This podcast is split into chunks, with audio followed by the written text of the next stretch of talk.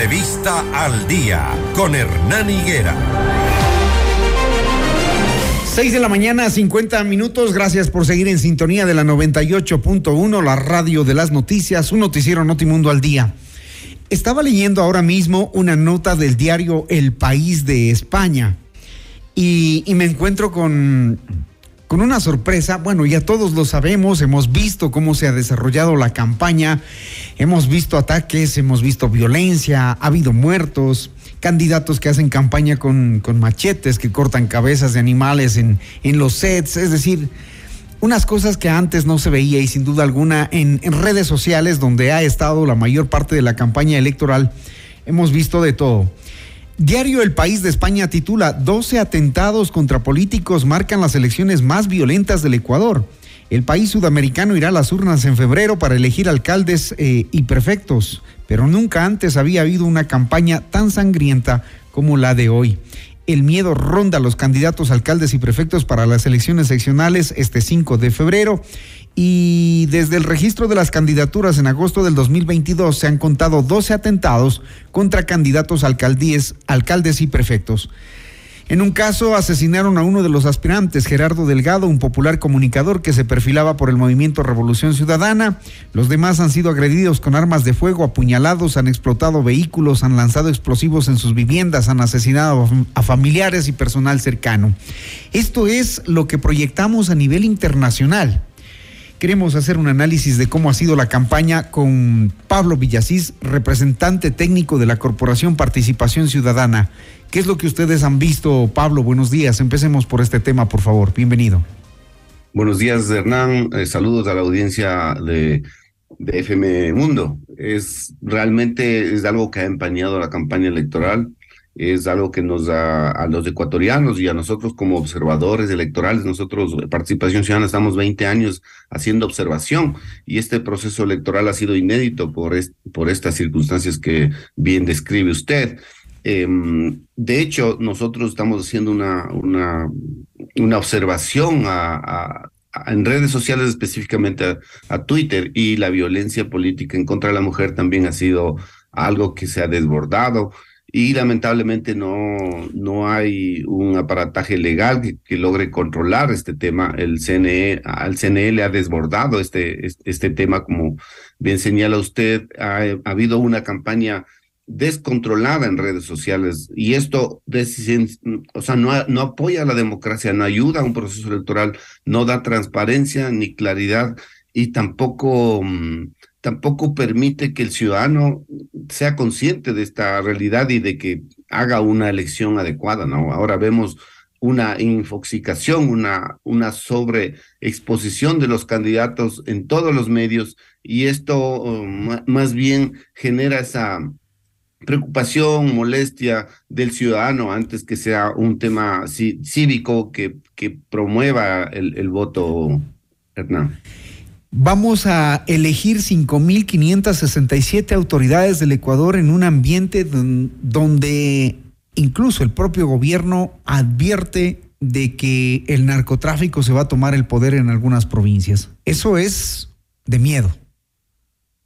Sí, es, es de miedo, sobre todo porque se han denunciado tantas cosas y en, la realidad es que muchos, seguramente en, las provincias fronterizas donde hay más violencia, mucho dinero ya o, hay candidatos que sí están financiados y que tienen cuyas agendas tienen de estos, de estos dineros, digamos, de esta gente que, que financia, obviamente tiene agendas que van, que tienen que ver mucho, por ejemplo, seguramente con la inversión en obra pública donde se lave dinero o donde eh, la autoridad apoye leyes o normativas para, mm, para sus intereses, para lavar dinero. Entonces, esto es algo, algo que sí nos debe llamar la atención a los, a los ciudadanos.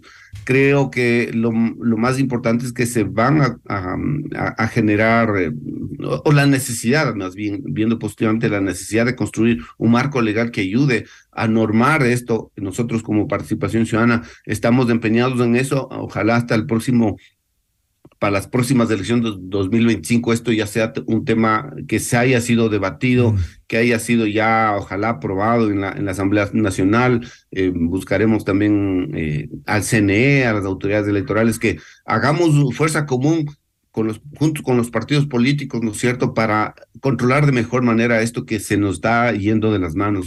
Creo que ya se nos fue de las manos porque las reformas están como tarde, ¿no? Ya las autoridades y las instituciones eh, cooptadas por el narcotráfico, por estos grupos delincuenciales que finalmente lo que querían es llegar a esta instancia. Pero bueno, ¿qué de lo que ustedes han visto en el desarrollo de la campaña, más de la violencia, em, se puede resaltar como para el análisis? Por ejemplo, el gasto electoral el Estado ha, entregado y ha otorgado a los candidatos dinero. Unos lo han gastado, otros parece que fue mínimo el monto porque recibieron dinero de otros lados, pero sí se han visto campañas, digamos, inequitativas, otras silenciosas y con el dinero del Estado.